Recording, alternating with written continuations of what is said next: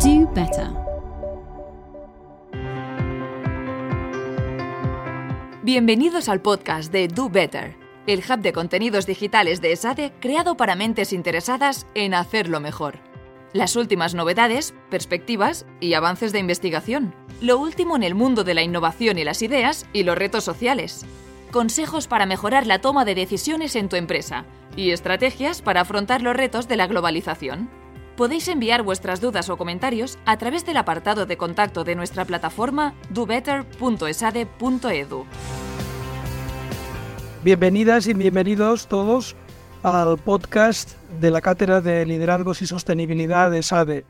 Hoy tenemos el, placer y el privilegio de tener una conversación con Maynard Spenger, consejero delegado del grupo Más Móvil. Dejarme primero que haga una breve presentación del ponente invitado y introducir su perfil e inmediatamente a continuación entraremos en, el, diálogo con él. Eh, Manny Spenger ha liderado el nacimiento y crecimiento de una compañía de telecomunicaciones, como conocéis es el grupo Más Móvil, eh, cuyo acrónimo inicial de Más significa la M de mirada al cliente, la A de actitud positiva y la S de simplicidad, toda una declaración de intenciones. En la actualidad, Más Móvil se ha convertido en el cuarto operador a nivel nacional de banda ancha. Spenger es licenciado en Derecho por la Universidad de Graz, en Austria, y completó sus estudios en la Universidad de Trieste, en Italia. Cursó un MBA en el Instituto de Empresa en Madrid y en Milán. Inició su carrera profesional como consultor en Viena entre los años 2001 a 2006. Y durante este último año vio en España una oportunidad de negocio arrancó el proyecto de Más Móvil para crear una alternativa que hiciera frente a las operadoras entonces existentes con precios más bajos y con un mejor servicio. Actualmente y después de 17 años, Mainrad Spenger es el consejero delegado de una empresa con más de 15 millones de clientes y 2.000 empleados. Eh, muchas gracias por acompañarnos en este nuevo podcast de SADE impulsado por la Cátedra de Liderazgos y Sostenibilidad. Muchas gracias, Ángel. Encantado de estar con vosotros. Muy bien. Si te parece, te formulo una serie de, preguntas y vamos comentándolas sobre la marcha. Sí, claro. Eh, hay una primera pregunta que tiene que ver con el propósito de vuestra compañía. Cuando yo he mirado en vuestros documentos oficiales, en el propósito se afirma que, eh, cito textualmente, queremos mantener España conectada y generar impacto positivo en la sociedad y en el planeta. Y a continuación afirmáis, queremos ser el operador con mayor impacto positivo en la sociedad. fin de la cita. A menudo estos propósitos parecen buenas palabras que no acaban de concretarse y luego evaluarse. Eh, la pregunta, por lo tanto, es, es bien directa. ¿Qué significa para vosotros impacto positivo? Y sí, sí, y, no solo qué significa, sino cómo lo medís. Muy bien. Pues Ángel, eh, cuando yo estuve en una eh, escuela de negocio y tuve una clase de, de estrategia, de cultura de empresa, de valores, pensaba que esto no servía para nada, que era pues papel mojado. Ahora pienso que es lo más importante que una empresa puede tener, una cultura clara, definida y con unos objetivos, una visión, un propósito claro. En nuestro caso, eh, ¿qué significa que queremos eh, crear impacto positivo? Es bastante fácil. Queremos hacer cosas útiles, cosas que sean beneficiosas no solamente para nuestros accionistas, sino para un público en general, incluyendo nuestros clientes, eh, nuestros empleados, nuestros partners y también para el planeta. Eh, nosotros queremos crear valor basado en valores. Ya has mencionado eh, nuestros valores principales, pero creo que eso es un poco el secreto del éxito porque nosotros podemos ser coherentes internamente y a cara del externo y los clientes, los consumidores lo notan y que, que esta coherencia cada vez, en nuestra opinión, es cada vez más importante. Ahora, para ser concreto, nosotros no queremos solamente cumplir con las normas y los formularios de SG, queremos hacer cosas concretas y una de esas cosas concretas es que conectamos con la fibra óptica más rápida del país, con la última generación de tecnología, los pueblos, las poblaciones pequeñas, y hemos en los últimos cinco años conectados más de 3 millones de casas con fibra óptica en estas poblaciones pequeñas. Y ahí eh, esto no fue una decisión obvia. ¿Por qué? Porque comercialmente parecía más importante eh, conectar las casas de Madrid y Barcelona, donde hay más clientes, y no tanto ir a los pueblos donde tienes que conectar mm, cientos de casas o como mucho miles de casas, que es más trabajo, pero eh, pues la historia ahora demuestra que fue una, una estrategia correcta, porque no solamente eh, nos ha ido bien comercialmente, sino pues tenemos clientes conscientes, agradecidos, fieles, que van a quedarse con nosotros por esta apuesta por la España rural. Déjame que te haga aquí una subpregunta que me parece que puede ser importante para ti. Estamos vinculando tu proyecto de empresa también con valores. ¿Son compatibles eh, los valores, la rentabilidad y la sostenibilidad? En este ejemplo que ponías, por ejemplo, de vuestra apuesta por un impacto positivo en las zonas rurales, uno podría pensar de entrada que le es más rentable, entre comillas, apostar solo por grandes ciudades, ¿no? Eh, ¿Cómo se combina aquí valores, rentabilidad, sostenibilidad? Pues para nosotros, eh, eh, si pensamos a largo, largo, plazo, y eso es parte de nuestro posicionamiento en sostenibilidad, creemos que em, el crecimiento sostenible se pasa en valores, necesariamente en valores. Otros son eh, movimientos tácticos donde es difícil darle continuidad en el tiempo. Nosotros si queremos ser coherente durante años, pues tenemos que tener valores muy claramente definidos y pasar nuestra estrategia sobre los valores. Y si somos incoherentes, lo vamos a notar porque va a tener impacto negativo en el negocio. Esta claridad de valores nos ayuda, por ejemplo, eh, ser el operador que ha crecido más en los últimos años en España, a pesar de haber invertido menos en marketing. O sea, nuestro presupuesto de marketing pues, solía ser tres veces inferiores a los operadores tradicionales. Y aún así seguíamos eh, creciendo. En relación justamente con esta apuesta por la sostenibilidad, me consta que sois la primera telco de Europa en convertiros en empresa B Corp. Eh, somos conscientes desde SADE que una certificación B Corp es eh, costosa, difícil, a veces prolongada en el tiempo.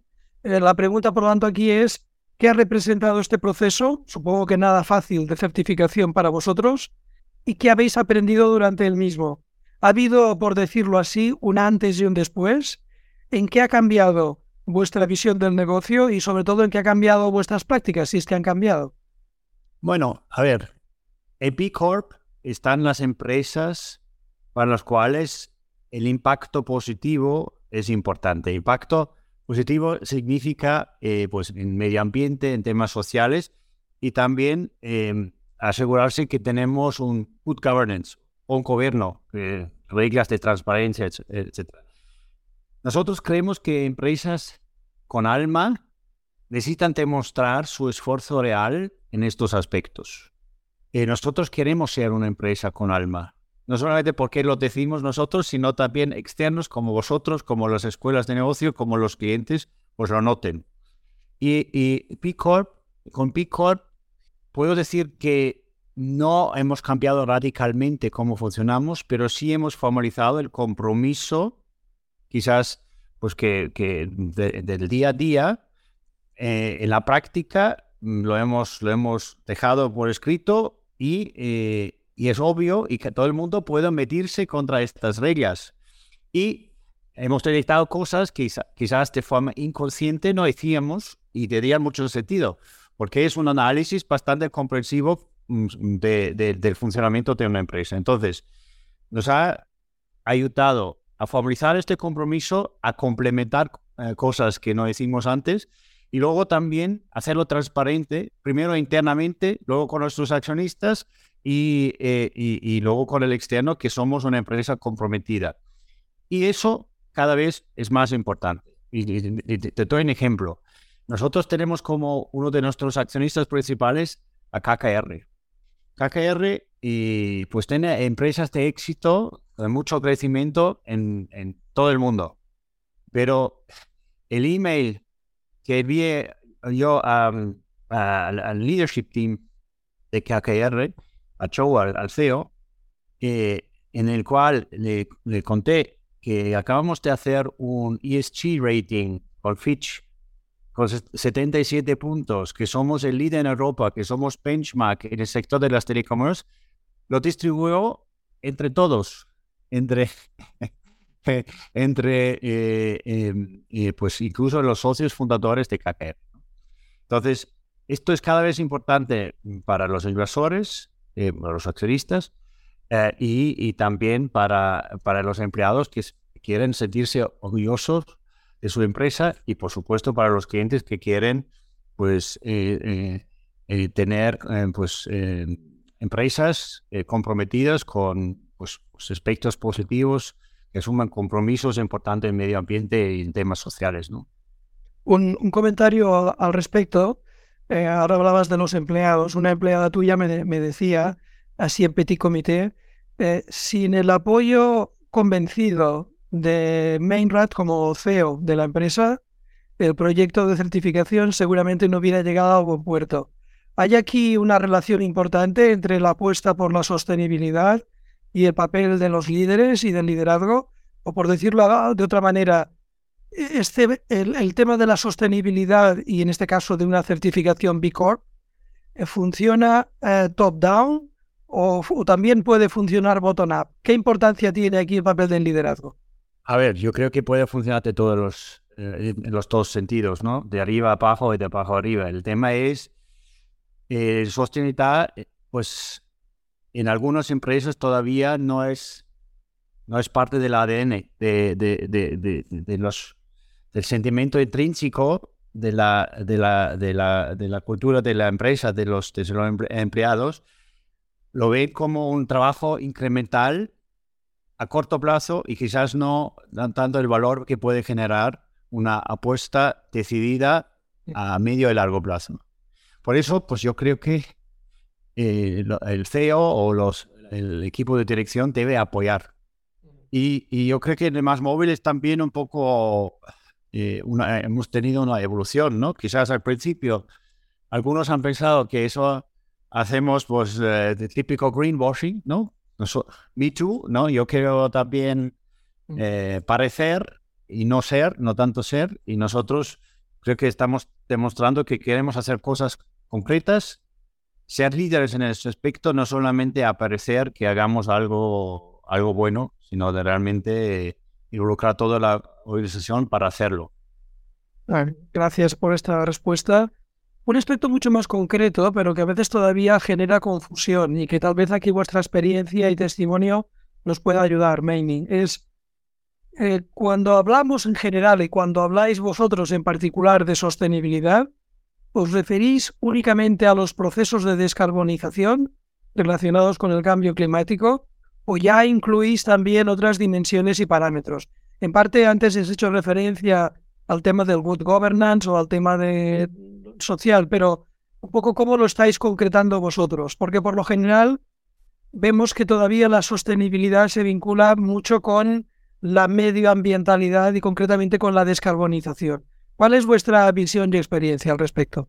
Bueno, la sostenibilidad para nosotros es mucho más amplio, ¿no? Eh, es verdad que el medio ambiente es una parte fundamental y, el medio ambiente mucho más que CO2. Eh, si quieres, ahora eh, lo comento un poco. para nosotros es poner la empresa en un fundamento que, que, haga que esto no es un plus, sino una evolución constante, ¿no? Eso, por ejemplo, empieza con cuidar a los clientes para que los clientes estén satisfechos, no tengan problemas. Eso es eh, pensar en las decisiones a largo plazo, o sea, no perjudicar el largo plazo con la optimización a corto.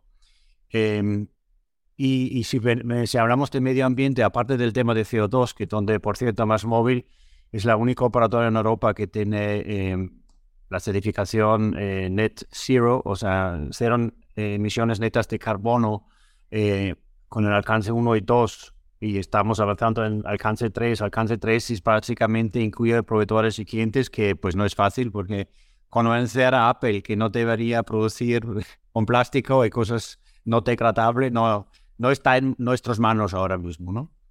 A lo mejor si crecemos un poco más, pues algún día llegamos ahí, pero vamos, es un proceso muy consciente. Luego, eh, la CO2 es lo que llamamos una emisión global, pero luego están las emisiones locales y muchos, eh, muchos de ellos mucho más contaminantes que el CO2, que por cierto no es contaminante, es, eh, el tema del clima. Los contaminantes, por ejemplo, son, causados por, estos contaminantes son causados, por ejemplo, por el tráfico, ¿no? Entonces tenemos el NO2 o, los, ¿cómo se llama? Las partículas que, que, mm, que son, son, poco sanos o, ponen en peligro nuestra salud. De hecho, hay muchos muertos por, por la contaminación eh, o la mala calidad del aire en nuestras grandes ciudades. Esto es un foco de trabajo específico donde eh, trabajamos eh, en la medición de las emisiones del tráfico, o las emisiones reales del tráfico, donde identificamos los coches más contaminantes para poder aplicar medidas concretas para mejorar la calidad del aire.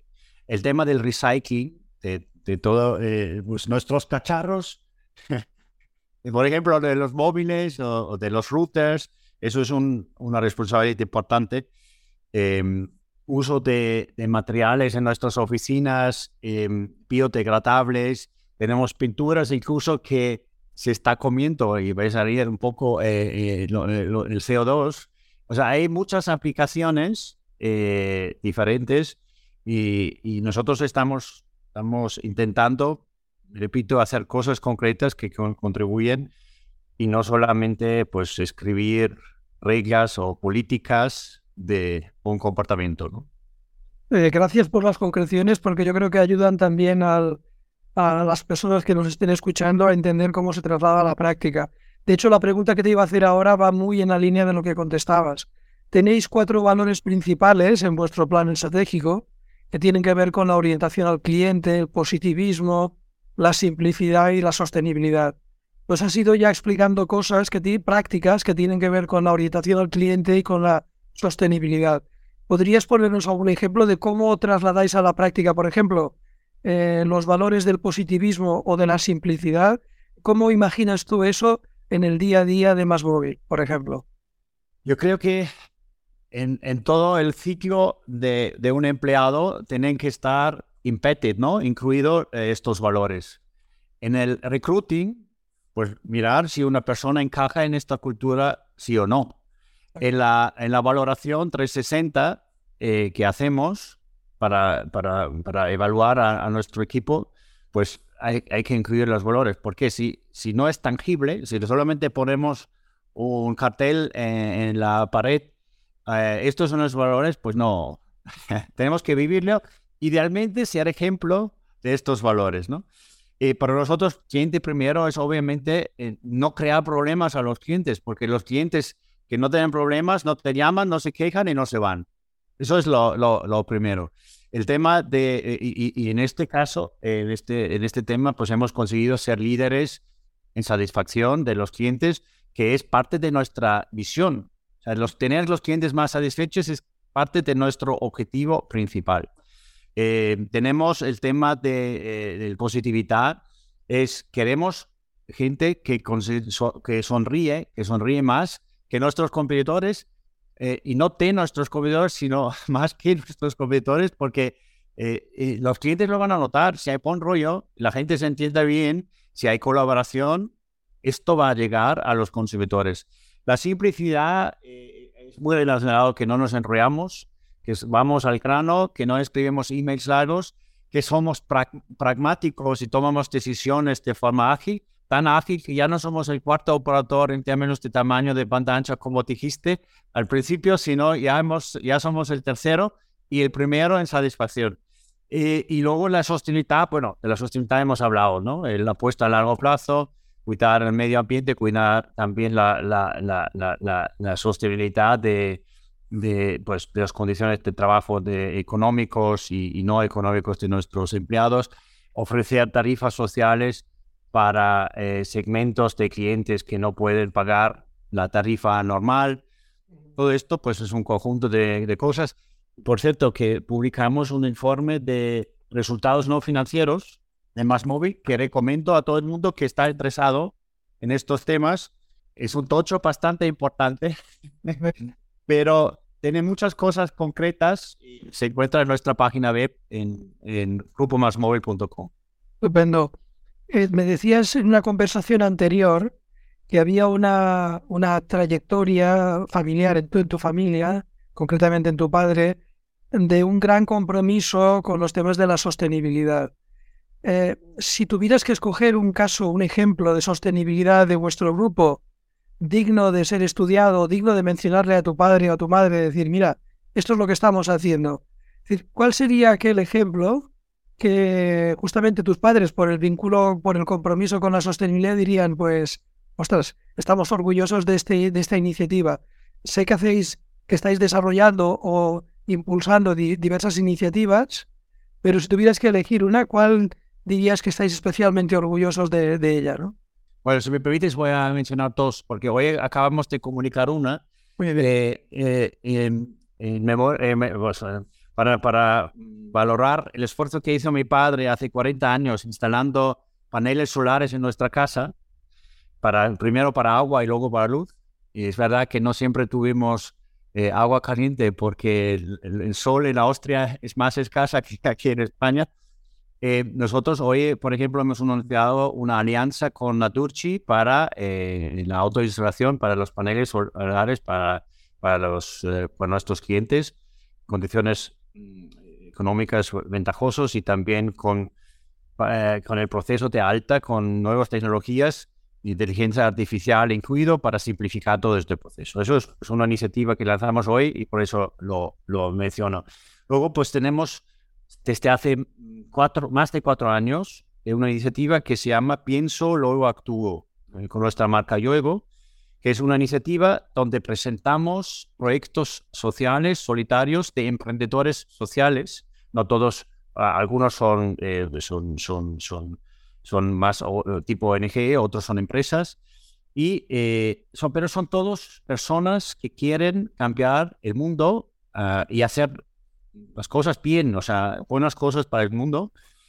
Eh, hemos presentado eh, unas 600 iniciativas eh, con vídeo, con, una historia pues, específica y siempre no solamente describiendo la historia, sino haciendo una solicitud de actuación, de votar, de comprar, de promover, etc. Entonces, con esta iniciativa hemos conseguido, por ejemplo, más de 200 millones de visualizaciones de los vídeos, más, más de 200 millones de visualizaciones. Y hemos cambiado la vida de estos empresarios o emprendedores sociales. Hemos cambiado mucha gente que pues recibe el beneficio de estas iniciativas y también nuestra vida y la conciencia de los empleados de Más Móvil.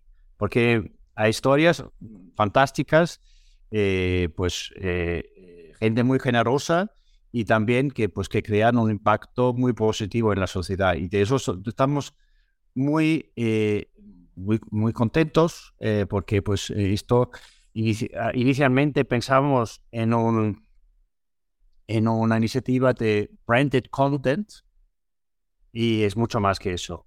Eso es, eso es eh, branded uh, solitariedad, es amor prácticamente y, es increíble cuánta gente generosa tenemos en este, este país.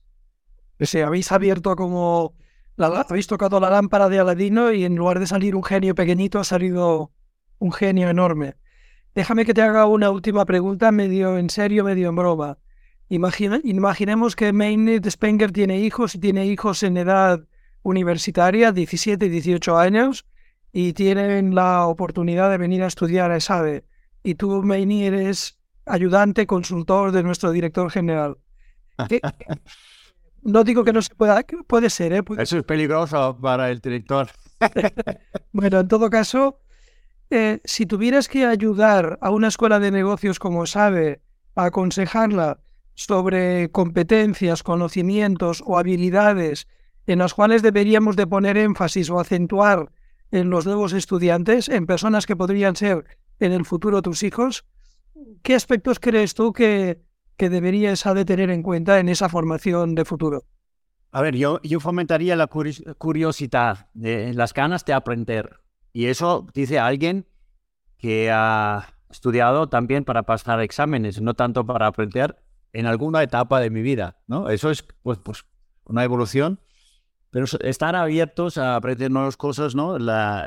Especialmente cambios tecnológicos, pero también otros, ¿no? Eso es, yo creo que lo más importante, eh, como ha dicho Einstein, más o menos eh, algo parecido como no tengo muchos talentos, lo único que soy es soy muy curioso, ¿no? Eh, y, y, luego eso combino con un segundo elemento que es el humor, ¿no? Yo creo que la curiosidad y el humor, la combinación son impatibles, ¿no? Y para mí estos son gente, gente inteligente y nosotros intentamos tener buen humor. Eh, a veces mi mujer dice, bueno, uh, tu humor no entiende nadie. En, casa muchas veces se, ríe solamente la suegra y mi mujer ya no se ríe, pero bueno, en, en, general, yo creo que el humor es una receta buena y, en el proceso de recruiting, por ejemplo, la gente que sonríe, pues normalmente pues son compañeros más agradables, más productivos en el futuro. Y luego una otra cosa, ¿no? Eh, a veces eh, pues nos, nos enseñan, importante hacer carrera, ser ambicioso, eh, subir la, la escalera. Y yo creo también, es muy importante hacer cosas útiles. Eh, y a veces, pues quizás las cosas útiles no son los que más te proveen, en la carrera, pero son los que más te hagan sentir satisfecho. Y eso, pues, a veces es, es, es, como he dicho, el corto plazo no coincide con el largo plazo. Yo sé, si haces cosas útiles, a largo plazo va a el éxito. Muy bien, hemos hablado aquí al final de tres competencias interesantes, curiosidad, sentido del humor, utilidad. Yo creo que son no solo competencias, eh, que proyectas para los futuros eh, estudiantes en una escuela de negocios, sino que de alguna manera también las encarnas en tu manera de ejercer el liderazgo y también en, en la cultura corporativa de Más Móvil. Muchísimas gracias por tu tiempo y por acompañarnos en este podcast. Eh, un cordial saludo, Meine. Muchas gracias, gracias Ángel. Hasta luego. A pronto. Y hasta aquí este episodio del podcast de Do Better. Muchas gracias por escucharnos. Si todavía queréis saber más, podéis encontrar las notas del episodio de hoy y muchos más contenidos en dobetter.esade.edu. Hasta la próxima. Do better.